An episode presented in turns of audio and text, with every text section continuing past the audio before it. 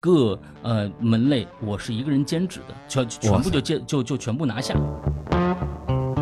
啊，完音乐，呃，这个缩混啊，录音啊，播讲，所有，其实这里面省省了很多很多的成本，也造成了《归隐人间》为什么它可以高度集中，可以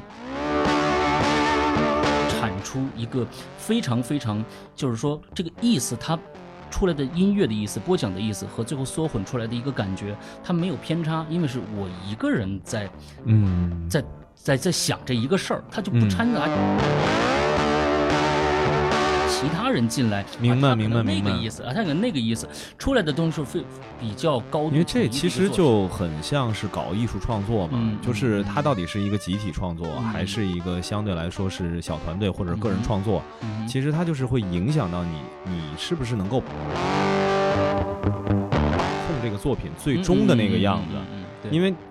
太依赖于很大的团队制作的这种东西的话，就很难免会出现，比如资方的意见。对对对。啊，比如说在各个环节里面的那个控制的这个人员，他的一个对这个节呃作品的一个把控，